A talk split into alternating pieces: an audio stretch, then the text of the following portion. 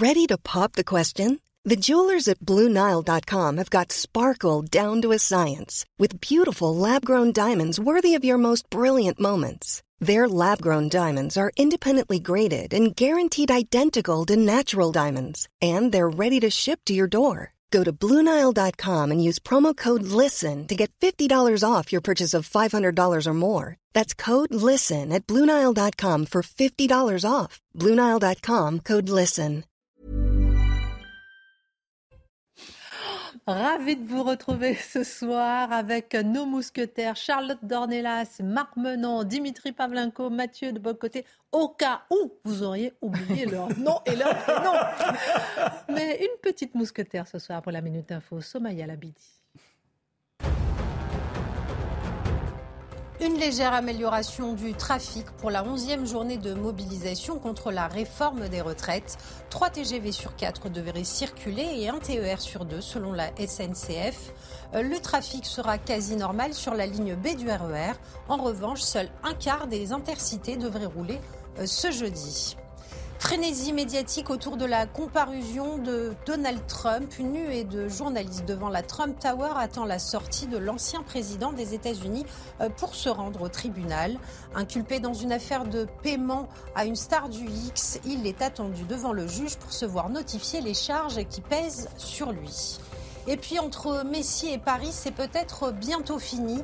Le contrat de l'Argentin au sein du PSG arrive à son terme au mois de juin et selon une source proche du club, aucun accord n'a été signé. La dynamique a complètement changé avec le club qui pousse moins pour renouveler.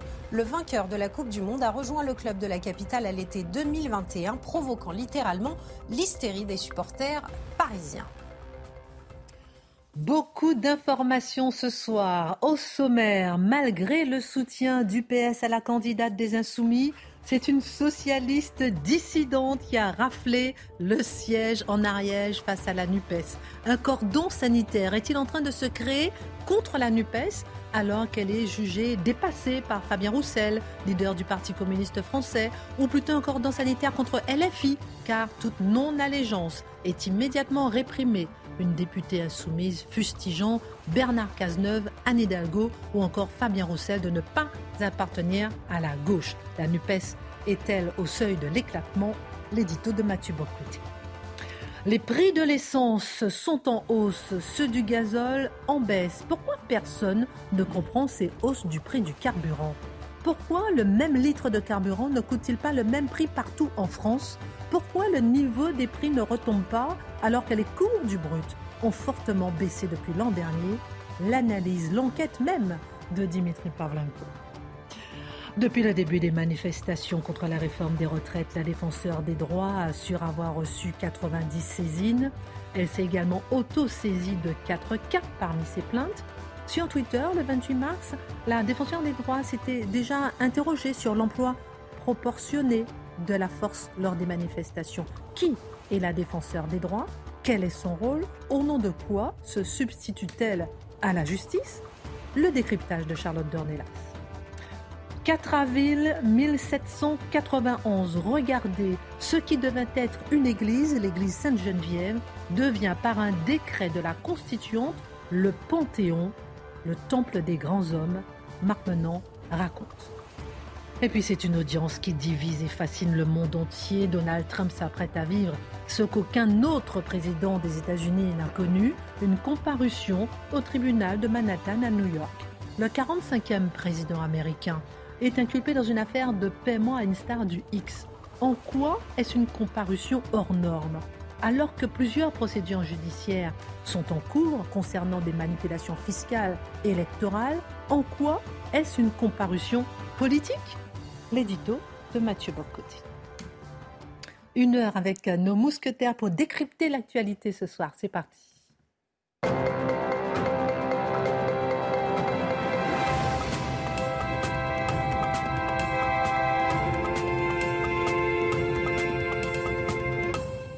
Et pour le sujet d'actualité, il y a un concert demain soir de Bilal Hassani qui est prévu dans une église désacralisée à Metz et qui fait vraiment polémique. Alors, les catholiques se disent que c'est certains catholiques organisés en collectif disent que c'est une profanation. En quoi est-ce une profanation? A-t-il le droit d'avoir un concert dans une église qui a été transformée finalement en salle de concert? On fera un tour de table. Est-ce que vous comprenez cette polémique? On fera un tour de table, euh, évidemment, avec vous euh, dans un instant. Avant tout, vous allez bien? Ben oui. Ah, je vous sens On vous rencontre aussitôt devant une belle plante. Merci. En plus, vous m'avez offert de belles plantes aujourd'hui. Il m'a offert des fleurs aujourd'hui. J'étais la plus heureuse du monde. Charlotte en forme aussi. Très. Bien. Alors, c'est parti. La NUPES ne va pas très bien. Son échec électoral dans l'Ariège la bouleverse. L'écartèlement de ses tendances est plus visible que jamais. Sa complaisance pour les violences des dernières semaines pousse même une partie politique à vouloir tendre contre elle un certain cordon sanitaire. Alors la question se pose, Mathieu Bocoté, que se passe-t-il avec cette coalition qui se voulait celle de toutes les gauches et est-ce qu'elle est au seuil de l'éclatement comme on peut l'entendre? À tout le moins, elle se demande à quoi elle sert aujourd'hui et surtout certaines des figures qui étaient centrales dans la constitution de cette coalition, aujourd'hui disent nous n'en sommes plus vraiment. Nous avons connu un mariage de circonstances, un mariage de raison, le temps de le consommer, le temps d'une élection. Maintenant, nous passons à autre chose. Nous avons ailleurs la promesse de nouvelles maîtresses électorales, évidemment. Euh, c'est assez intéressant. En fait, c'est Fabien Roussel qui est le facteur trouble dans, euh, à gauche en ce moment. Fabien Roussel qui, dans un entretien dans l'Express, dit de la NUPES qu'elle est dépassée.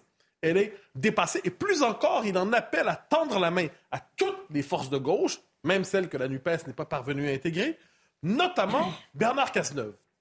Et là, il dit, je tends la main à Bernard Cazeneuve, qui est un social-démocrate. Il doit faire partie de la prochaine gauche. Alors, ce qui est intéressant là-dedans, évidemment, c'est la réaction de Jean-Luc Mélenchon. Lorsque Fabien Roussel tend la main à Cazeneuve, il dit, Jean-Luc Mélenchon, vous n'êtes pas notre seul chef possible. Un autre chef non pas celui d'une gauche d'insurrection, mais d'une gauche de gouvernement est possible. Et moi, Fabien Roussel, je lui tends la main. ce qui est assez intéressant là-dedans à l'échelle de l'histoire, c'est que le Parti communiste français se présente aujourd'hui comme l'élément le plus modéré des gauches, plus modéré encore que le Parti socialiste qui se piquait d'avoir une, une, culture gouvernementale. Il dit nous serons le socle de la prochaine gauche. Ah, on comprend bien ce qui se passe. Le Parti communiste Et prétend aujourd'hui faire une forme de nouvelle union de la gauche dont il se voudrait le pôle modéré. Presque le parti de la raison.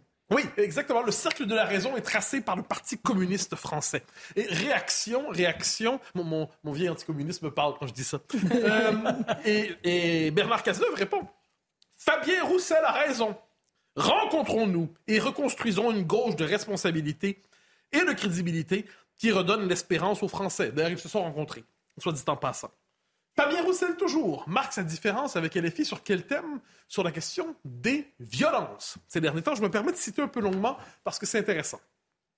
Je ne suis pas de ceux qui soutiennent la violence, ni la cautionnent ou la justifient.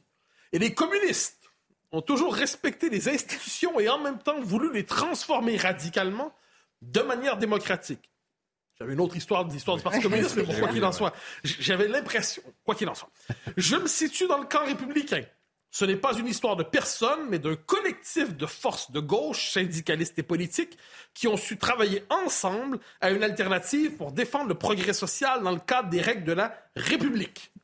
Fabien Roussel explique que le Parti communiste, fidèle à sa tradition, est un parti légaliste qui entend respecter les institutions pour transformer radicalement la société. Il ajoute, parce qu'il doit quand même rappeler de temps en temps qu'il appartient clairement à la gauche, il a rajouté deux petits trucs. Premièrement, il dit à Bernard Cazeneuve, qui était peut-être d'accord, j'en sais rien, il dit évidemment, ça ne se fera pas dans le cadre du capitalisme. Ah, ah, ah bon, d'accord, il fallait le dire. Et il a pris la peine d'ajouter euh, à quelques reprises ces derniers jours que Marine Le Pen était pétainiste, selon lui. Bon, on se souvient, bon, il appartient à la gauche, il s'est insulté les bonnes personnes avec des insultes vintage. Il n'a pas perdu la tête. Bah, voilà, hein. il sait distinguer les méchants. Alors, ça va plus loin. Alors, comment réagit la gauche version LFI devant cela? Eh bien, Daniel Obono, je me permets de la citer, sans commenter, je me permets de la citer. La NUPES, c'est la seule alternative aujourd'hui à la Macronie et à l'extrême droite. Et il ajoute, en s'y attaquant, sans autre objectif que d'avancer leur petite personne, les Cazeneuve, Delga, Hidalgo, Roussel et Si et compagnie ont clairement choisi leur camp il n'est pas celui de la gauche. J'apprends donc, grâce à Mme Obono, que Fabien Roussel, chef du Parti communiste français, n'est plus de gauche. Il a trahi la gauche. C'est assez intéressant comme point de vue. Euh, et tout ça, on le sait, c'est pas sans lien avec le résultat euh, dans la partielle élection complémentaire, la partielle dans l'Ariège, où il y avait au deuxième tour euh, une candidate LFI clairement marquée, une autre d'une gauche qui refusait le pacte NUPES. Mais c'est la gauche du pacte anti, comment dire, anti-NUPES qui a réussi à traverser au deuxième tour, à l'emporter. Et ça, ça bouleverse encore une fois les repères politiques de nos amis de LFI. Est-ce que LFI paie finalement le prix de son positionnement dans le débat sur les récentes violentes? Oui, je, il y a une partie là-dedans. C'est-à-dire, LFI aurait voulu se constituer, se poser comme le parti tribunicien. Le LFI voulait chipper au RN. Euh, le RN qui ne rêve rien tant que sans bourgeoisie et désormais participer à une coalition de gouvernement. LFI dit, ben moi, je, serai le nouveau parti de le parti tribunicien. Mais LFI, c'est surtout le parti du chaos en ce moment. C'est le parti qui légitime le chaos, qui refuse de parler des violences antipolicières et qui hallucine des violences policières. Eh bien, quand on voit le décalage avec l'électorat, où plus de 70-80 si ce n'est pas davantage, des gens refusent ces violences antipolicières et n'acceptent pas l'idée que tous les moyens sont bons, bon, on aura compris, eh LFI se met en rupture avec une bonne partie de l'électorat.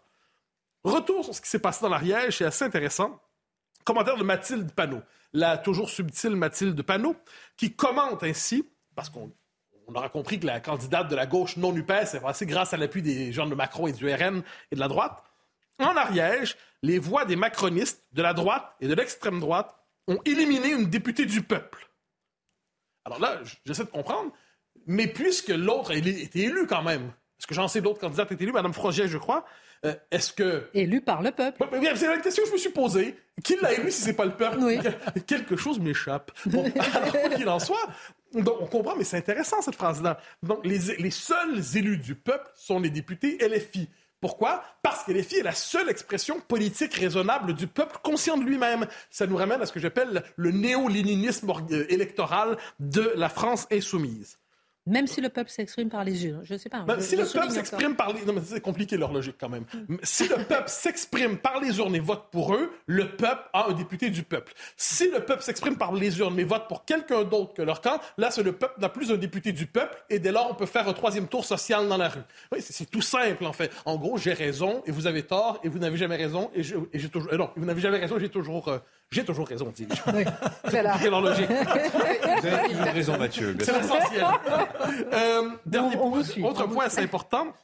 Nos amis de la NUPES se rencontrent ce soir dans un séminaire euh, pour savoir quelle est la, nouvelle étape dans le développement de la NUPES. Hein, parce que l'acte 2, pour reprendre la formule, et là, on se demande à quoi ça peut servir. C'est une coalition électorale. Est-ce qu'ils peuvent porter quelque chose d'autre Parmi les discussions au programme ce soir, il y aura la question de la sixième République. Pas seulement, mais notamment. La sixième République, quand on se penche un peu sur le projet, il s'agit en fait d'une République qui serait éco-socialiste, diversitaire et multiculturaliste. Et quand on a cela à l'esprit, on peut se poser une question plutôt raisonnable. Euh, est-ce qu'il y aurait de la place dans la constitution de la sixième République pour des gens qui seraient comme on dit communément, de droite, et même de ce qu'ils appellent l'extrême droite? Est-ce qu'ils se, ou est-ce que la droite est ce qu'ils appellent l'extrême droite deviendra anticonstitutionnel dans la sixième République s'ils parviennent à la constituer. Cela dit, le point central est là, on est devant la volonté de trouver une prochaine étape politique pour la NUPES, une prochaine étape politique majeure pour LFI, et pour l'instant, il n'y parviennent pas, parce que fondamentalement, les différentes tendances regroupées n'ont pas la même stratégie, n'ont pas la même vision. Cela dit, on est la grande alternative, on est la grande alternative, mais au même moment, au même moment, LFI semble rejeté comme jamais par une partie importante du système politique. Est-ce à dire qu'un cordon sanitaire se crée désormais contre la NUPES ou du moins contre LFI ah, C'est le fantasme de certains, c'est celui de M. Raffarin, je crois, qui nous dit un cordon sanitaire se met en place contre LFI. Est-ce que ça risque d'arriver? Est-ce qu'on va assister à une forme de déplacement euh, du, cordon sanitaire, on le décroche, on l'enlève, le RN, on les oublie, et là, on va le tendre désormais autour des gens de LFI. Est-ce que ça risque d'arriver peut-être de manière circonstancielle en ce moment. En ce moment, il y a le besoin de cordons sanitarisés et les filles, on l'a à peu près compris. Est-ce que ça peut durer? Je ne crois pas, et voilà pourquoi. Parce que le cordon sanitaire exige non seulement un blocage de l'ensemble de la... Un fait, de blocus de l'ensemble de la classe politique contre le parti, mais de l'ensemble des forces de la société civile, des médias, des corps, des corps intermédiaires, de l'enseignement, du monde de l'entreprise, où tout le monde accepte cette idée qu'on ne touche pas à ces gens parce que si on les touche, on est contaminé. Si on les touche, on risque d'être attiré, en fait, du côté du mal. Donc, est-ce qu'il risque d'y avoir un cordon sanitaire? Je ne crois pas parce que l'ensemble de la société ne suivra pas, ne serait-ce que le service public n'acceptera jamais de cordon sanitarisé LFI. Il y a quand même du, des limites à faire du mal à sa propre famille. Ils ne feront pas ça. Faut pas s'inquiéter. Ensuite, ça ne se fera pas, je crois, surtout pour une raison plus fondamentale. Les désaccords entre LFI une, partie de la Macronie, pas l'ensemble de la Macronie, ce sont des désaccords stratégiques, tactiques, sur les moyens. Violence d'un côté, respect de la République de l'autre. Euh, esprit révolutionnaire d'un côté, réformisme de l'autre. Mais quand on regarde la vision globale de la société, il y a plus de points de contact entre LFI, il y a une partie importante de la Macronie, multiculturalisme, régime diversitaire, néo-féminisme, il y a plus de points de contact que de points de rupture. Donc, s'il y a un cordon sanitaire dans un an, dans deux ans, dans trois ans, dans quatre ans, je vous l'annonce, ce sera contre le RN encore une fois, et le cordon sanitaire sera redéplacé vers ce qu'ils appellent l'extrême droite, parce que fondamentalement, entre Sandrine Rousseau et plusieurs députés de la Macronie, il y a un, les écolos, il y a un accord fondamental et un désaccord de moyens. Gardons cela à l'esprit. Merci euh, Mathieu Bocoté pour votre regard sur la NUPES dans un instant. Préparez-vous, hein, vous allez nous parler de Donald Trump, c'est important, on a envie d'avoir votre regard. Juste avant, une question qui nous est chère. Dimitri, les carburants. De nombreuses stations-service en France manquent de certains carburants, en particulier le samplon. En Ile-de-France, on est particulièrement touché. On connaît la cause, c'est la grève des raffineries contre la réforme des retraites. Plus mystérieux, le niveau des prix qui ne retombe pas alors que les cours du brut ont fortement baissé depuis l'an dernier. Et voilà qu'on nous apprend que ça va reflamber en avril, tout simplement à cause de l'OPEP. Ah ouais, et là, vous vous dites, ah bah, le, le, litre à 3 euros, c'était un truc complètement théorique il y a 2-3 ans.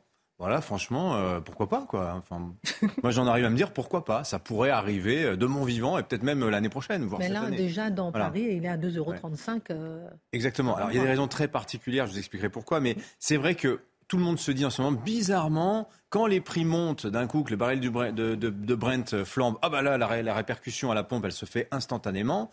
En revanche, quand le baril de Brent baisse, bon, déjà on en parle moins, et puis en plus de ça, bah là, ça, ça prend plus de temps hein, à, baisser. La répercussion est beaucoup plus lente. Il y a de quoi être un peu parano, surtout quand vous regardez les profits des pétroliers. On en a parlé sur ce plateau, 19 milliards rien que pour Total, et c'est loin d'être la major du pétrole qui euh, a le plus mieux gagné sa vie l'année dernière. Alors en prenant les choses une par une, d'abord euh, la hausse du Brent. C'est vrai que depuis euh, ce week-end, là, euh, le baril de Brent. Alors baril de Brent, je, précise, c'est la référence, c'est le comment dire, c'est la référence tarifaire pour tout le pétrole qu'achète l'Europe, qui arrive en Europe, d'où qu'il vienne, hein, que ce soit l'Afrique, le, Moyen-Orient, l'Amérique. C'est le tarif baril de Brent. Voilà. Avant, parce qu'on produisait du Brent, euh, en mer du Nord. On n'en produit plus beaucoup. On a gardé en revanche la référence tarifaire. C'est plus simple pour tout le monde. Et donc le Brent, il a pris 8,5%, pratiquement 10% depuis vendredi. Euh, pourquoi? Eh bien parce que, raison géopolitique, l'OPEP+, alors l'OPEP+, c'est le fameux cartel du pétrole, plus la Russie, euh, a annoncé qu'ils allaient communément, ensemble, réduire d'un million de barils par jour leur production. Et on peut dire que là, quand ils font ça, ils ne nous aident pas vraiment à freiner l'inflation. Hein. Alors la raison de cette baisse, d'après le Financial Times, vous allez voir, c'est intéressant, c'est que l'Arabie saoudite s'est froissée d'une annonce de l'administration Biden la semaine dernière. Washington a dit on va prendre notre temps pour reconstituer nos stocks, stratégiques. Les Américains ont des grandes cuves, 750 millions de barils en fait stockés en permanence au cas où. Hein, c'est l'équivalent de trois mois de consommation euh, des États-Unis. Euh, et ils l'ont dépensé, si vous voulez, l'année dernière, ils l'ont injecté sur le marché américain pour maîtriser l'inflation. Et donc, Joe Biden comptait sur ses amis du Golfe pour euh, euh, comment dire, assurer des prix euh, raisonnables et reconstituer gentiment pendant plusieurs années ces stocks stratégiques. Eh ben voilà. Ben, ce qui s'est passé, c'est que les Saoudiens, ils ont dit, ben non, non, non, nous, à 80 dollars le baril, on ne gagne pas notre vie, on n'est pas d'accord, le baril, le pétrole, c'est pas éternel, on veut bien gagner notre vie. Et accessoirement, il y a peut-être l'idée aussi de soutenir, d'envoyer un message de défiance par rapport à la politique américaine vis-à-vis de la Russie, qui fait partie de l'OPEP+. Et donc les Saoudiens ont accepté de réduire la production de pétrole, ça veut dire que les prix seront euh, plus élevés. Qu'est-ce qu'il faut comprendre là-dedans? C'est qu'est-ce qu'il faut ce qu'on voit, c'est le déclin de l'influence américaine. et la montée parallèle de l'influence chinoise, qui, je vous le rappelle, on n'en a pas parlé sur ce plateau, mais c'est majeur. Les Chinois viennent de parrainer une sorte de réconciliation entre l'Arabie saoudite et les Iraniens, les deux frères ennemis du Moyen-Orient quand même. Voilà. Donc là, ce que vous allez payer, effectivement, parce que le baril est un peu plus cher dans les semaines qui viennent, ben voilà, c'est la taxe géopolitique. Et c'est le prix de la baisse d'influence des États-Unis. Alors, autre facteur qui explique que les prix euh, restent malgré tout quand même élevés et ont particulièrement flambé l'année dernière. On n'en parle pas beaucoup en France parce qu'on ne comprend pas bien comment ça marche. Ben, c'est la spéculation, tout simplement. Ah. Alors, la spéculation, c'est Nous quoi y voilà. Nous y voilà. Alors, c'est un facteur parmi d'autres. En fait, quand on dit on achète du pétrole, en réalité, du pétrole physique, on n'achète jamais un baril de 159 litres là qui arriverait chez vous parce que vous l'avez acheté. Essentiellement, le marché du pétrole aujourd'hui, c'est un marché qui est financier depuis une vingtaine d'années. Vous avez un énorme marché des contrats à terme qui s'est mis en place et tous les zinzins, ce qu'on appelle les zinzins, les investisseurs institutionnels, les hedge funds, les fonds de pension, les banques, etc., ont réalisé qu'ils avaient là, avec le pétrole, comme sur d'autres matières premières, un marché de diversification de leurs investissements, notamment quand la bourse ne va pas très fort. Rappelez-vous l'année dernière, qu'est-ce qui se passe? La bourse s'effondre au moment de l'invasion de la guerre en, Ukraine et parallèlement, le cours du baril de pétrole, il passe de 80 dollars à 130 dollars en l'espace de quelques jours. On avait observé exactement le même phénomène en 2008 au moment de la crise financière où le marché du crédit s'effondre. Tout le monde vend ses actions pour payer ses traites. Les actions s'effondrent. Le prix du baril, 150 dollars. Vous voyez? Vraiment, là, là, on vous comprenez la mécanique financière en fait qui se cache derrière. Vous voyez, c'est un amplificateur d'inflation sur le prix du baril. euh, euh, cette logique euh, spéculative, cette financiarisation, si vous voulez, euh, du marché du pétrole. Alors évidemment, pour nos budgets à nous, le brut qui grimpe, c'est jamais une bonne nouvelle parce qu'il y aura évidemment une répercussion. Mais enfin, le public de face à l'info, quand même, je pense maintenant, il a compris que le prix du baril n'explique pas tout dans la hausse du prix du pétrole. Les prix des carburants, on le sait maintenant, bah, c'est surtout des taxes, c'est surtout les marges des uns et des autres qui pèsent de plus en plus lourd. Alors, dans un instant, je vais vous demander pourquoi le même litre de carburant ne coûte pas le même prix partout en France. Mais Mmh. juste avant, justement, est-ce que ce sont elles qui expliquent les latences qu'on Ouais. observe sur les prix à la baisse? Voilà, les taxes, les marges, etc. Les taxes, les marges. Bah exactement. Alors, regardez, un petit schéma. Allez. Ça vaut mieux qu'un long discours. Pour un litre de gasoil à 1,80€ le litre, c'est-à-dire à peu près ce qui coûte en ce moment. Non mais regardez, c'est fa- c'est fabuleux. Vous avez que 60 centimes de matières premières, de, de, de barils de Brent, c'est 60 centimes dans votre euro 80 de litre de gasoil. Vous avez 30 centimes, c'est raffinage, la transformation donc, le transport, le stockage. Le stockage notamment, ça coûte assez cher. Vous savez, ces fameux entrepôts qui sont bloqués par la CGT notamment, euh, qui étaient bloqués ces derniers temps. Euh, voilà, tout ça, ça nous fait 90 centimes sur 1,80€. Les 90 centimes restants, c'est quoi? Bah, C'est que de la taxe. Et alors, le détail des taxes, c'est quand même génial. Vous avez, euh, vous avez d'abord ce qu'on appelait avant la TICPE, qui a changé de nom, ça s'appelle Imposition sur les biens, euh, taxe, euh, attendez, taxe au titre de l'imposition sur les biens et services. Appelez-la TICPE. En gros, c'est 59, c'est 59 centimes par litre, quel que soit le cours du le, le prix de, de- de- à la pompe, ce sera toujours 59 centimes. Vous avez la TVA sur la matière première, ok? Donc sur les 60 centimes, ça fait quelque chose de l'ordre de euh, 18 je sais plus combien, centimes. 18 centimes, voilà.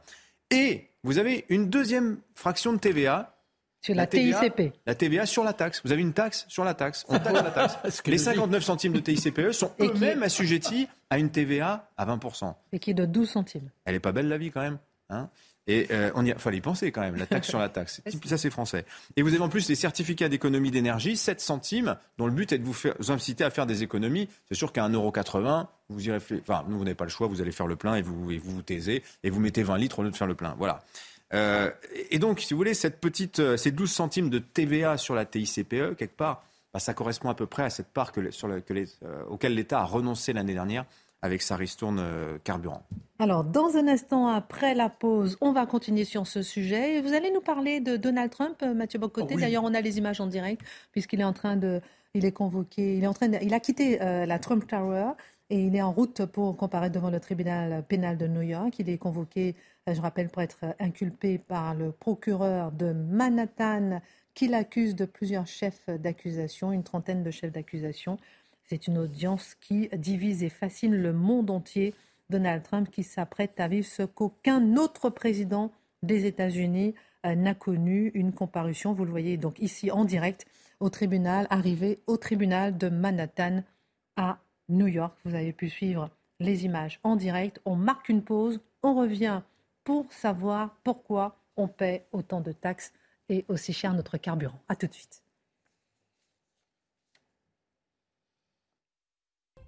Retour dans Face à l'info. Dans un instant, on parlera de l'inculpation de Donald Trump. On parlera de la naissance du Panthéon. C'était un 4 avril. Avec Marc Menant, on parlera de la défenseur des droits. Se substitue-t-elle à la justice? On parlera de Bilal Hassani qui va faire un concert demain soir dans une église désacralisée.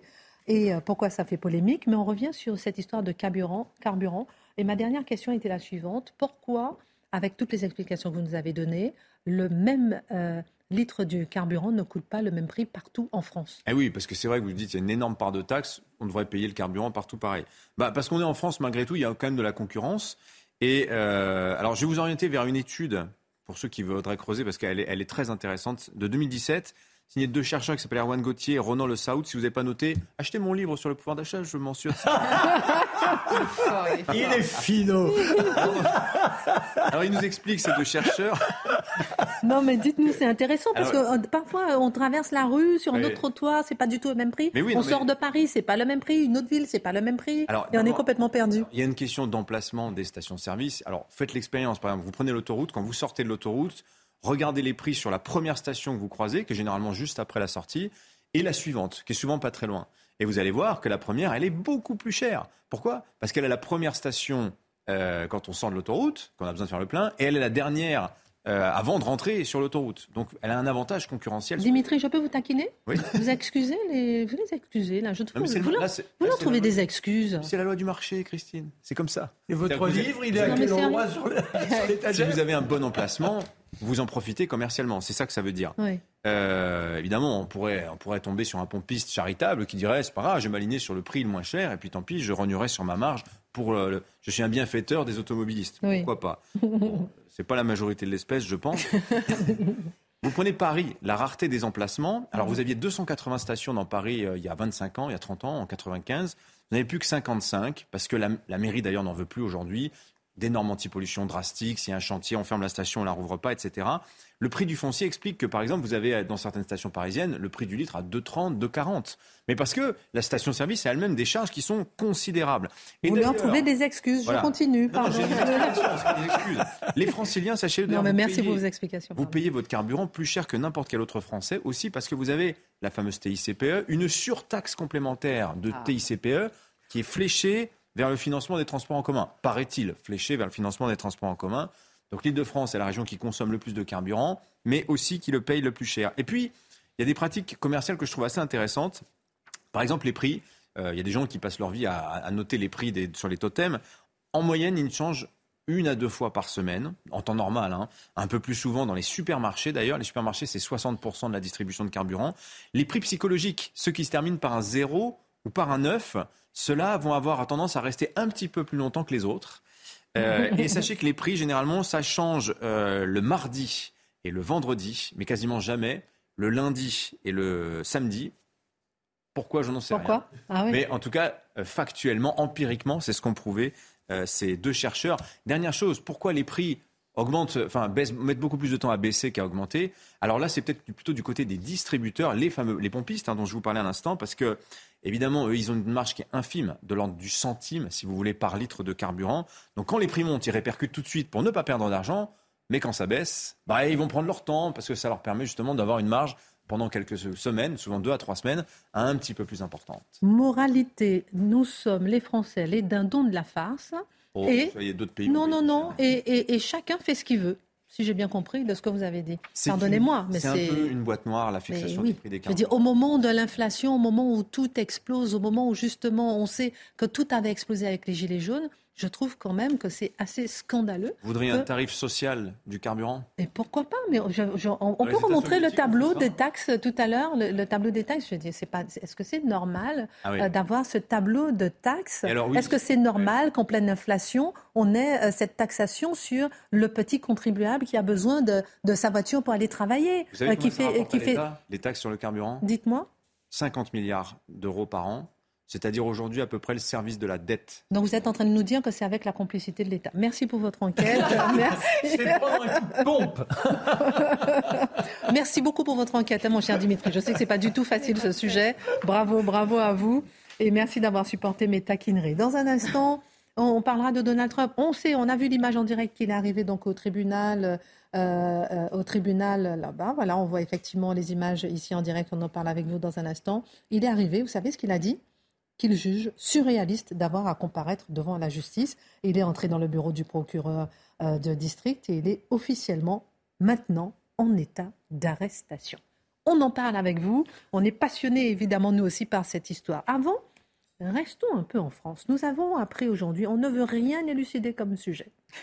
Nous avons appris, euh, Charlotte, que la défenseur des droits, Claire Edon, a reçu 90 saisines depuis le début de la mobilisation contre la réforme des retraites, dont 4 euh, dont elle s'est autosaisie.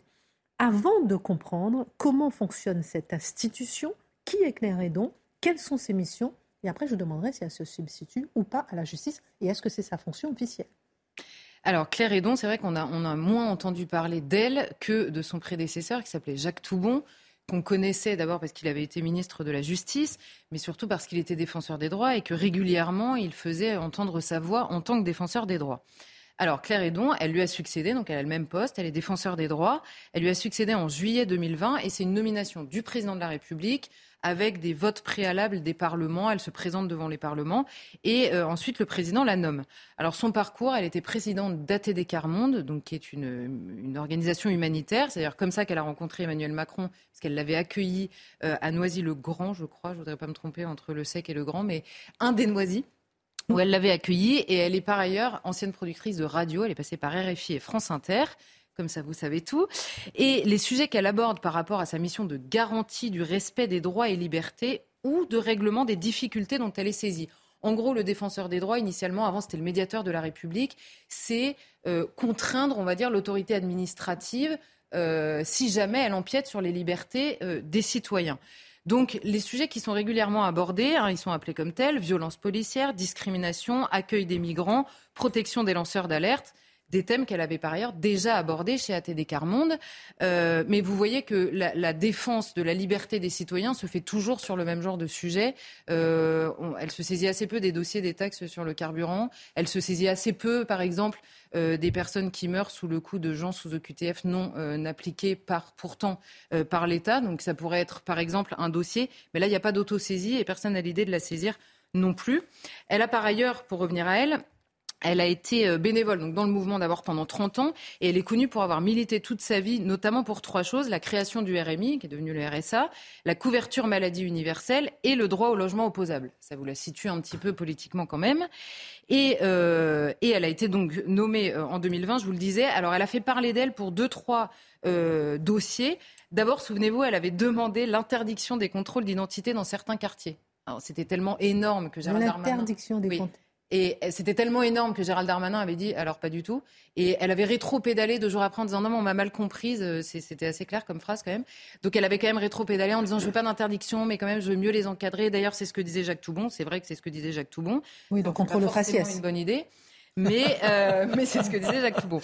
Ensuite, elle, euh, s'était levée au moment de la loi, euh, vous savez, sur la sécurité globale. Il y avait une proposition d'interdire de filmer, en, en tout cas de mettre à l'image les visages des forces de l'ordre en intervention quand il y a un risque pour leur intégrité physique ou psychique. Là, elle a dénoncé cette loi-là en disant que c'était complètement disproportionné, qu'il n'y avait pas besoin de le faire pour protéger les policiers. Je note simplement que dans la loi aujourd'hui, vous êtes obligé de flouter le mis en cause, pas le policier.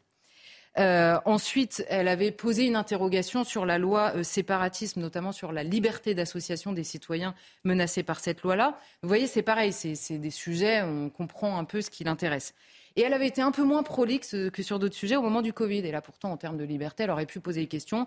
Elle en avait, pour être parfaitement juste, posé quelques-unes sur le pass sanitaire, mais c'était un peu moins, euh, un peu moins, euh, voilà un peu moins sûr d'elle.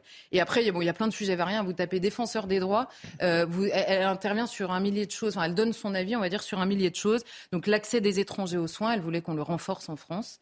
Euh, mais aussi, par exemple, elle s'inquiétait euh, de la difficulté à prendre des billets dans les gares avec les machines SNCF, on a tous eu cette expérience et qu'il faut avoir fait euh, Sciences Po et l'ENA pour réussir à prendre un billet. Mais voilà, elle s'occupait aussi de ça. Donc vous voyez que les sujets sont variés. Donc en fait, ce qu'on comprend, c'est que initialement, c'était une, une instance de légitime prudence par rapport à un éventuel arbitraire administratif, et c'est devenu un énième lieu de sacralisation des droits individuels, si possible contre l'État. Mais pas de tous les droits. Ah non, pas de tous les droits. Il y en a qui l'intéressent pas. Alors justement, 90 saisines, dont 4 qui viennent d'elles-mêmes, ce n'est pas rien. Comment fonctionne ce système de saisine exactement? Alors, en gros, elle peut intervenir à tout moment, le défenseur des droits, qu'il y ait ou pas d'autres procédures. C'est ça que moi j'ai découvert. Vous pouvez avoir une enquête administrative, là je parle des forces de l'ordre, hein, c'est ce qui nous occupe. Vous pouvez avoir une enquête administrative qui est diligentée par le préfet ou le directeur directement du policier. Vous pouvez avoir une enquête de l'IGPN. Vous pouvez même avoir une enquête judiciaire commencée, voire terminée. Et elle peut se saisir à tout moment en parallèle de toutes ces enquêtes-là. Pour ça, il lui suffit de décider. Alors, ça peut être une vidéo dans la presse, hein, c'est ce qu'on a vu euh, là avec ces quatre autosaisines. C'est à partir de vidéos qui sont sur les réseaux sociaux ou parce qu'un particulier le fait. Si vous voyez euh, un, policier, par exemple, donner un coup de matraque ou que vous en prenez un, que vous jugez que c'était illégitime, vous pouvez saisir le défenseur des droits, tout simplement. Est-ce que, pardon, je taquine, est-ce qu'un policier peut saisir le défenseur des droits s'il a reçu bah, Il pourrait au titre de euh, citoyen, je pense pas au titre Une brique sur la tête en fait, non, mais c'est un des gros problèmes, c'est que les policiers, par exemple, là, euh, vous avez 100 policiers blessés, vous avez deux plaintes. Parce que le policier rentre chez lui le soir, il n'a pas envie d'aller porter plainte, il n'a pas envie de saisir. Euh, ce que, je veux dire, c'est que la saisine de toutes ces instances possibles pour les manifestants, c'est une bataille de l'image et c'est aussi une bataille de la communication que les manifestants euh, militants euh, radicaux, on va dire, utilisent évidemment beaucoup plus euh, que, les policiers qui déjà aimeraient en toutes circonstances être défendus par leur hiérarchie et qu'en sont pas en effet à déposer ce genre de saisine. Mais ce qu'il faut comprendre, c'est qu'un particulier aujourd'hui, sur une manifestation par exemple, il peut saisir en même temps le défenseur des droits, signaler à l'IGPN, pareil sur le site de l'IGPN, signaler à l'IGPN et porter plainte. Et vous avez systématiquement des enquêtes de toutes ces personnes-là. Le défenseur des droits, c'est des équipes euh, de dizaines de personnes autour d'elle. Sans parler de à la fin, si par hasard tout ça ne vous satisfait pas, vous pouvez faire un recours individuel devant la Cour européenne des droits de l'homme. Et euh, vous le disiez, évidemment, euh, ça déséquilibre, on va dire, le rapport, surtout qu'évidemment, le moment de la saisine fait infiniment plus parler médiatiquement que la fin de l'histoire, c'est évident. Alors par exemple, vous avez cette histoire du, policier, c'est une des, une des vidéos, on a tous vu ce policier qui est accusé d'avoir donné un coup de poing à un homme qui s'effondre à terre. Parce que c'est la vidéo qu'on a, on le voit. Alors le policier, lui, parce que personne n'a eu sa version, le policier lui dit, j'avais mon tonfa à la main, la, ma matraque à la main, en effet. Tonfa Tonfa, enfin c'est la matraque télescopique. Euh, j'ai repoussé cet homme avec mon avant-bras de l'autre côté. D'ailleurs, on le voit mieux avec une autre vidéo qui est sortie depuis. L'homme est tombé immédiatement. Les mêmes policiers sont allés, euh, euh, le voyant tomber, sont allés le voir, l'ont mis en position latérale de sécurité et se sont rendus compte qu'il était totalement ivre.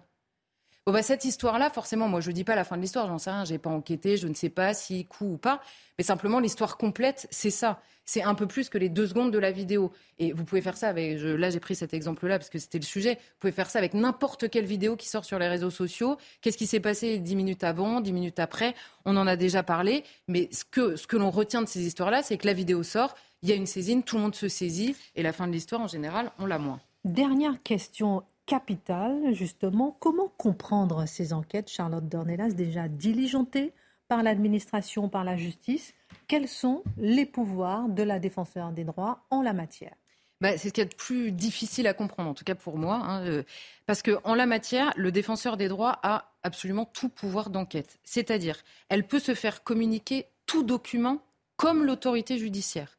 Il n'y a pas de secret professionnel qui tienne devant le défenseur des droits. Euh, tout ce qu'un magistrat obtient sur réquisition judiciaire, c'est pas rien de, une réquisition judiciaire, eh bien le défenseur des droits l'obtient sur demande.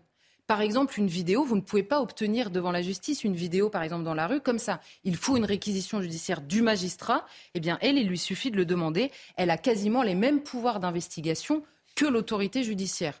Pourquoi, en plus, sur des affaires comme ça, qui sont en plus devant la justice, la question, en tout cas pour moi, reste entière. Il y peut-être quelque chose qui m'a échappé, mais franchement, ça me paraît énorme. Pareil pour les convocations et la demande de sanctions.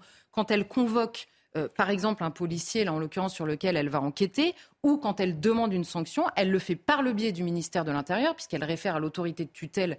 Pour les policiers, c'est le ministère de l'Intérieur. Et le ministère de l'Intérieur, s'il ne répond pas, doit motiver la raison pour laquelle il ne répond pas. Et si par hasard il ne répond pas et qu'il y a une saisine, une nouvelle saisine sur les mêmes choses, là, ça devient compliqué. Sans compter que la communication sur les affaires traitées, le défenseur des droits ne peut être sanctionné pour aucun de ses commentaires. donc par exemple la justice a un secret qui pèse sur les enquêtes en cours, eh bien elle, elle peut faire des commentaires sur les affaires qu'elle traite, sachant qu'elle a les mêmes euh, accès, on va dire, que l'autorité judiciaire. Après, il y a deux sortes de préconisations.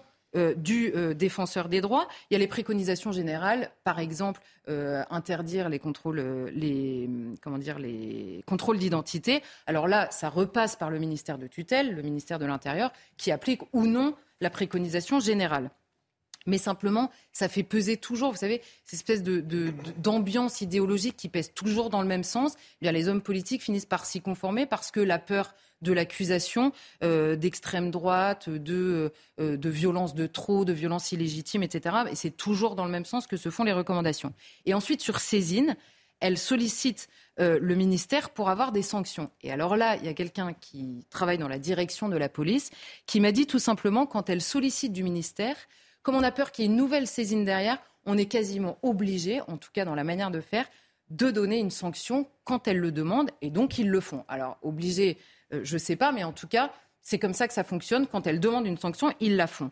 Mais alors, prenons l'exemple pour, pour comprendre, parce qu'on dit tout le temps, les policiers, ils sont dans une impunité totale. Pour, on va prendre un exemple un policier qui, par exemple, a un comportement euh, absolument, euh, enfin, un comportement nul, enfin, je ne sais pas comment dire, hors service. Mm-hmm. Il est poursuivi sur le plan pénal. Il y a un non-lieu parce que la justice considère qu'il n'y a pas de faute caractérisée. Il, y a, peut y avoir, par des directives administratives internes, sa direction juge qu'il y a eu une atteinte à l'image de la police. Donc il y a une sanction administrative. Et derrière ça, le défenseur des droits peut lui demander une sanction de plus au ministre. Donc vous voyez que la justice a dit il y a non-lieu, eh ben, il, y a, quand même une chaîne de sanctions qui peut s'appliquer. Donc c'est, pas, euh, elle, elle a un pouvoir qui est quand même plus fort que le simple pouvoir de, de conseil ou euh, de conseil et surtout elle s'ajoute quand même à une infinité de choses qui existent déjà. Au pouvoir des juges. Avec des dizaines de gens, bah, elle n'est même pas juge en plus, et avec des dizaines de gens qui travaillent autour d'elle. C'est une institution, il faudrait faire une enquête sur euh, ce que ça nous coûte. Je dis le pouvoir des juges parce que c'est une expression connue. Mais oui, bien sûr. Merci beaucoup pour votre enquête, Charlotte Dornelas. Dans un instant, on va voir euh, avec euh, Donald Trump, euh, avec vous, Mathieu Bocoté, ce qui se passe avec Donald Trump. On voit ici les images en direct. On a appris tout à l'heure que Donald Trump a déclaré, donc il est en état d'arrestation officielle. Hein, ça, c'est une première pour un président américain. Et on va en savoir plus avec vous. Et surtout, de la hauteur, de l'analyse, comprendre au-delà des images, au-delà des mots. Mais avant, le 4 avril 1791, tout le monde connaît le Panthéon personne ne connaît son histoire. Ce qui devait être une église, l'église Sainte-Geneviève, devient, par un décret de la Constituante, le Panthéon, le temple des grands hommes. Marc Menon. Sur la suggestion d'Emmanuel Pastoret, c'est l'un des membres de la Constituante. Et deux jours avant, on est en deuil, on a perdu le grand héros à ce moment-là de la Révolution, à savoir Mirabeau. Honoré de Riquiti nous a Alors, il faudrait pouvoir lui rendre hommage, avoir un temple dédié à ceux qui sont en train de bouleverser l'histoire de façon positive. Il y aura également dans la charte, eh bien, la décision que ce sont les députés qui choisiront. Après, que ce soit Descartes, Voltaire, Rousseau, ce sont les députés qui éventuellement accepteront qu'il y ait cette distinction a posteriori. Et puis, on les appellera les grands hommes de la patrie reconnaissante. D'où vient cette histoire? C'est-à-dire qu'il y a là une église, qui est l'église Sainte-Geneviève, et elle devient le Panthéon. Il faut remonter à 1744. Louis XV, Louis XV, il est à Metz et soudain, il est pris par les fièvres, extrêmement malade. Il reçoit l'extrême onction, se dit, le roi est en train d'être rappelé par le Tout-Puissant. Et dans une sorte de murmure, le roi promet que si Dieu lui accorde vie, il fera ériger une église en hommage à Sainte Geneviève, qui est la protectrice de la capitale. Et là, le miracle se produit, le roi détermine qu'il doit aller au bout de son engagement. Oh, c'est bien long, ce n'est qu'en 1757 que le marquis de Marigny, qui est le, frère de Madame de Pompadour, qui s'occupe des bâtiments publics, est appelée à concevoir sur les restes, les ruines de l'ancienne abbaye de Sainte-Geneviève, ériger cette fameuse église. Et il organise une sorte de concours. On a M. Soufflot, qui est à Rome, et qui propose un projet. Et c'est pour ça que si vous avez été une fois à Rome, vous voyez, vous avez l'image de Saint-Pierre. Et si vous euh, regardez le Panthéon, il y a un peu de ça quand même. Et le voilà qui se lance dans les travaux. Ce n'est qu'en 1764 que la première pierre, elle est posée par qui? Par Louis XV. Ah oui, forcément. À son côté, le dauphin, à savoir le futur Louis XVI. Les guerres, les contrariétés, c'est très long, près de 27 ans avant que l'on arrive à la fin de ces travaux. Et c'est 1790. Mhm. L'Église, elle est là, et cette décision. Alors on va enlever deux petits clochers. Il y a une croix qui est sur le, sur le dôme. Ben, c'est pas grave. Il suffit de la retirer éventuellement pour mettre Sainte-Geneviève à la place. Tout ça, on ne le fera pas tout de suite, mais ce qui est extraordinaire, c'est que ce panthéon, on y met donc euh, Mirabeau, qui, deux ans après, est sorti parce qu'on s'aperçoit que cet homme-là n'était pas fréquentable. en revanche, euh, Voltaire, Rousseau seront en place. Et puis, il y a Napoléon qui se présente. Alors, Napoléon, en 1806, il dit c'est pas possible. Il faut que ce soit à nouveau un lieu de culte. Alors, on réhabilite une partie de ce monument. La crypte restera pour les grands hommes et le haut avec les grandes cérémonies religieuses. Et puis, la restauration. Alors là, non, il n'est plus question. Les grands hommes qui correspondent au sang qui a coulé, le sang de la royauté, c'est fini. Il faut que ce soit une église. C'est transformé en lieu de culte. Et puis Louis-Philippe, qui succède après Louis XVIII et Charles X, eh bien là, on, non, ça sera à nouveau le Panthéon. Quelle histoire Voilà. Et puis après, c'est Napoléon III, quand il fait son coup d'État, lui, il détermine que il faut que ce soit à nouveau un lieu de culte. Il y aura la commune où ça devient un, endroit pour les munitions et où les communards euh, se cachent d'où les tirs des Versaillais, il y a encore les marques, et l'ensemble est réhabilité au moment de la mort de Victor Hugo en 1885. Et là, véritablement, le Panthéon restera le Panthéon. Merci beaucoup pour cette histoire euh, qui a le mérite euh, d'être toujours très bien raconté. Vous allez garder la parole parce qu'on va parler de Bilal Hassani et j'ai envie d'avoir votre avis. Dans un instant, on parle de Donald Trump. De toute façon, il ne comparaît pas devant le tribunal avant 20h15. Soyez patient. on en parle dans un instant. Euh, un concert de Bilal Hassani est prévu demain soir dans une église désacralisée de Metz, voilà qui fait polémique. Les catholiques crient à la profanation alors que le lieu a été transformé en salle de concert un collectif de catholiques en fait déclare qu'il n'a pas sa place en ce lieu. A-t-il raison? En quoi Bilal Hassani, élu personnalité LGBTI de l'année 2019, en serait-il exclu? Euh, Les défenseurs des lieux expliquent que le chanteur s'est pris pour Dieu plusieurs fois, comme sur la couverture du magazine Tétu en 2021, et laisse entendre qu'il se joue un peu en fait de la foi euh, catholique. Est-ce que vous comprenez cette polémique, vous qui êtes laïque? Je commence par vous. Écoutez, je vais sans doute choquer, mais je pense qu'un lieu désacralisé n'est plus un lieu d'église, n'est plus un lieu de foi.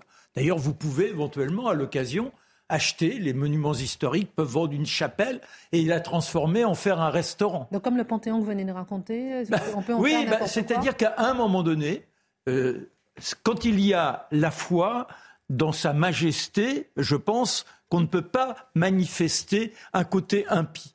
Mais dès lors que l'on a gommé l'origine du bâtiment. Ce bâtiment mène sa vie. Il n'appartient plus donc au registre des croyants. Ça, c'est mon avis. Disons que j'aime bien être tolérant. Alors, Charlotte. Non, mais je vais rejoindre Marc. Écoutez, c'est. Non, mais je, en fait, je comprends l'aspect sacré là qui énerve et que, dont les gens parlent. C'est celui d'une église en France qui reste visuellement une église, qui reste un lieu dans lequel on n'imagine pas en effet le concert euh, d'un homme qui se joue en effet de tous les codes et qui se grime en Dieu. Mais une église désacralisée, pour le dire rapidement, c'est une cérémonie, la désacralisation d'une église, c'est une cérémonie qui est présidée par l'évêque où on retire les reliques, vous savez, pour sacrer une église, et pour que ce soit autre chose. Et c'était dans les années 1500, ça date. C'est ça, autre chose qu'un bâtiment de pierre. L'évêque vient sacraliser l'église, c'est-à-dire mettre des reliques d'un saint, les restes d'un saint, dans l'autel. Donc une profanation, c'est s'attaquer au tabernacle, à la préance réelle ou à l'autel. En l'occurrence, la cérémonie de Pardon, désacralisation. vous tournez pas un peu autour du pot, ma Charlotte Non, non, non, c'est... Non, après je vous dis... Non, mais, non, mais oui, c'est très intéressant sur le côté euh, désacralisé, c'est très intéressant ce que vous nous racontez, mais vous n'êtes pas en train de tourner autour du pot sur le fait que c'est Bilal Hassani qui pourrait lui porter... Euh, euh, mais il y a deux choses. La polémique. S'il y a des catholiques qui disent que c'est une profanation, stricto sensu, ça n'en est pas une. Ça, ça c'est une chose. Ensuite, sur l'aspect culturel, en effet, cet homme qui joue des codes, je comprends que ça énerve beaucoup de gens, ça, oui, bah, sans problème. Bah, C'est-à-dire, en fait, moi, ça m'interroge sur l'intention de l'organisateur du concert, quoi. Si mais quand je lis sacrilège, euh, volonté de, de, nuire aux catholiques, bon, c'est vrai que c'est en, plein pendant la semaine sainte, donc effectivement, c'est ça tombe pas au bon moment, je dirais, mais voilà, c'est-à-dire que euh, peut-être qu'il y a beaucoup de susceptibilité de part et d'autre. Vous comprenez pas une certaine provocation quand même de la part de Bilal Hassani Je comprends qu'on s'en indigne. Personnellement, à titre personnel, je vous avoue que moi je m'en fiche. Personnellement, cette histoire, je la trouve excessive en fait dans les deux cas. Ce qui m'ennuierait, ce qui m'ennuierait, c'est qu'il y ait l'intention de provoquer, en fait. Et ça n'est pas exclu. Bah, hein, bah, oui, ça, ça d'ailleurs. Il a l'intention de provoquer. On a, quand même cette impression. Il y a, hein, que un, désir de provocation. Ensuite, ces gens-là ne peuvent pas s'empêcher de provoquer à temps plein. C'est leur métier. Les activistes, les militants, quels qu'ils soient, puis ils disent ah bon, faire un concert dans une église, ça va choquer les cathos. Ah, les cathos sont choqués. Ah ah, pourquoi vous êtes choqués Vous êtes intolérants. Et là, et là où ça interpelle, c'est qu'il y a beaucoup d'églises, on en a déjà parlé, qui sont en désuétude et qui sont en train d'être transformées en salles de concert quid de qui ou pas Il faut les re-remplir, je vois que ça. Hein. Alors, elles sont rachetées par des particuliers. Des fois, ces églises, elles deviennent des lofts aussi. Est-ce que ces, ces destinations-là sont plus condamnables qu'un concert de Bilal Hassani C'est ça C'est ce que je disais. C'est une question. C'est une question. Bon, alors Donald Trump, il est sorti point levé et euh, il est en ce moment euh, officiellement arrêté. Vous allez nous donner votre avis. On regarde encore une fois les images en direct euh, et on va regarder aussi ce ce message de Donald Trump qu'il a publié sur le réseau social Social, alors qu'il se rendait au bureau du procureur de Manhattan, euh, juste avant sa mise en accusation. Je me dirige vers le bas de Manhattan et le palais de justice. Cela semble tellement surréel. Waouh, ils vont m'arrêter. Je n'arrive pas à croire que cela se passe en Amérique. MAGA, Make America Great Again. Question, pourquoi tout ça? Alors, il faut être, euh, faut être clair, c'est un procès qui a une dimension politique. Je ne dis pas qu'il n'y a pas de dimension juridique, parce qu'évidemment, il y a un fondement dans le droit. On verra par ailleurs si ça tient devant les tribunaux. Je résume, pour ceux qui l'auraient oublié, derrière ça, Donald Trump, euh, en 2016, prend, prend un certain montant d'argent pour être capable de faire taire une histoire, pour faire oublier une histoire euh, qu'il a eue avec une actrice porno, euh, Stormy Daniel, hein, qui devient une figure de l'histoire de la politique américaine. Et ce... donc c'est quand même lunaire. Hein, quelle époque. On a bien compris que et, ça reste... et cet argent-là, donc, euh, est pris en charge, je le dit, par la Trump Organization, qui est son organisation. C'est présenté comme une manipulation comptable illégitime, ça crée donc une espèce d'argument juridique tarabiscoté. Normalement, un truc comme ça, c'est deux après deux ans, il y a prescription. Mais là, et là, c'est là qu'apparaît Alvin Bragg. Alvin Bragg, qui est personnage, ça, c'est le procureur de Manhattan. Et aux États-Unis, ne l'oublions pas, les procureurs sont élus. Donc, c'est une fonction politique. Et lui propose un raisonnement juridique biscornu pour se dire, pour réussir à se faire Donald Trump. Globalement, c'est ça l'idée. C'est cette idée qu'il faut qui réussira à faire tomber le monstre, qui réussira à faire tomber le diable? Et lui dit, je vais réussir. Je précise que chez plusieurs juristes, même démocrates, il y a un immense malaise avec ça en ce moment. Pourquoi ce malaise? Parce que les fondements juridiques sont très limités et aux yeux de tous, aux yeux de tous, ça deviendra très rapidement un procès politique. Dans une Amérique qui n'a jamais été aussi divisée, dans une Amérique qui, où Donald Trump, depuis son, sa défaite en 2020, s'est constitué comme une forme de président en exil intérieur avec ses fidèles. Il dit Je n'ai pas été battu, je prendrai ma revanche. Et comment traite-t-il ça? Lui, il a tout intérêt à politiser l'enjeu. Il nous dit Ils veulent m'abattre. Ils pourront pas m'abattre à la prochaine élection présidentielle, alors qu'il y a eu des mauvais scores, soit dit en passant, aux, élections de mi-mandat, aux midterms. Les candidats trumpiens n'ont pas eu un si bon score. Mais il dit Ils ont tellement peur de moi qu'ils sont obligés de faire un tel procès. Et le procès, en plus, Trump est un personnage qui a, le sens du théâtre, du spectacle Et là, il, dit, il profite de. On y reviendra, mais il dit ben, l'attention est sur moi, on cherche à me faire tomber. C'est un défi entre moi et les élites qui ne m'ont jamais pardonné d'avoir été élu.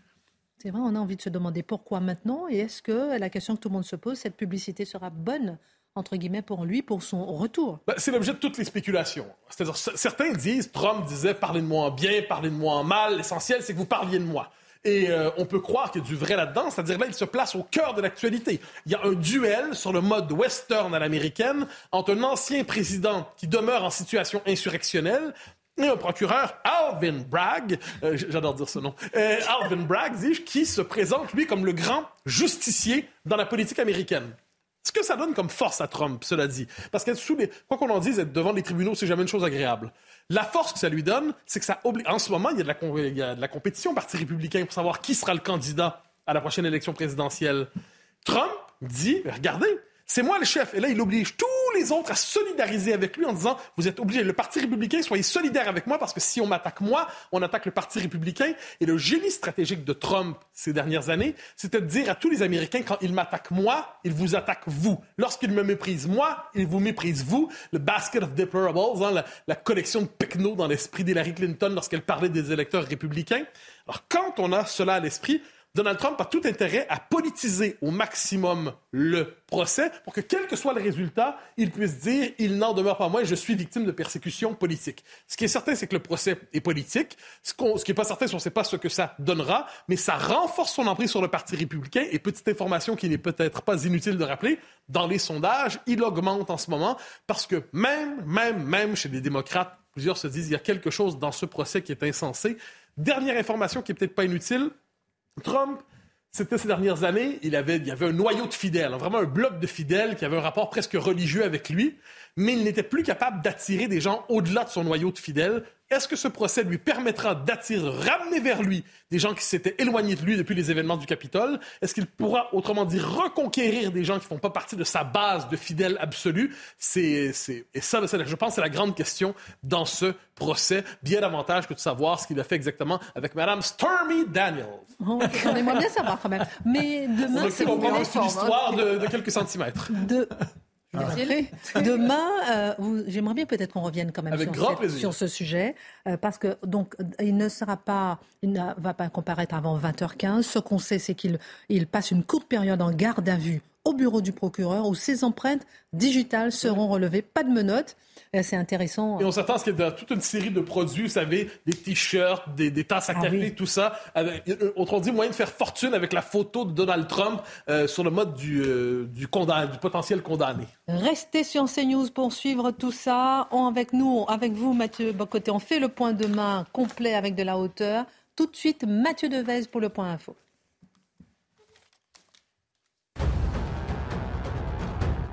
Le groupe pétrolier Esso ExxonMobil annonce le redémarrage de sa raffinerie normande. L'usine située à Port-Jérôme-Gravenchon en Seine-Maritime était à l'arrêt depuis le 25 mars. Elle manquait de pétrole brut en raison d'une grève contre la réforme des retraites au terminal du Havre, mais la grève a été suspendue. Les contrôleurs aériens, eux, seront en grève jeudi. Ce sera la onzième journée de mobilisation contre la réforme des retraites. Et dans ce contexte, l'aviation civile demande aux compagnies d'annuler 20% de leurs vols à Marseille, Toulouse, Bordeaux et Nantes. L'aéroport parisien d'Orly n'est cette fois-ci pas concerné. On en parlait, Donald Trump est arrivé au tribunal pénal de Manhattan pour sa comparution. Il juge surréaliste d'avoir à comparaître devant la justice. Pour la première fois dans l'histoire des États-Unis, un ancien président est inculpé au pénal. Il aurait masqué dans ses comptes de campagne de 2016 des transferts d'argent visant à acheter le silence d'une ancienne actrice porno avec qui il aurait eu une liaison.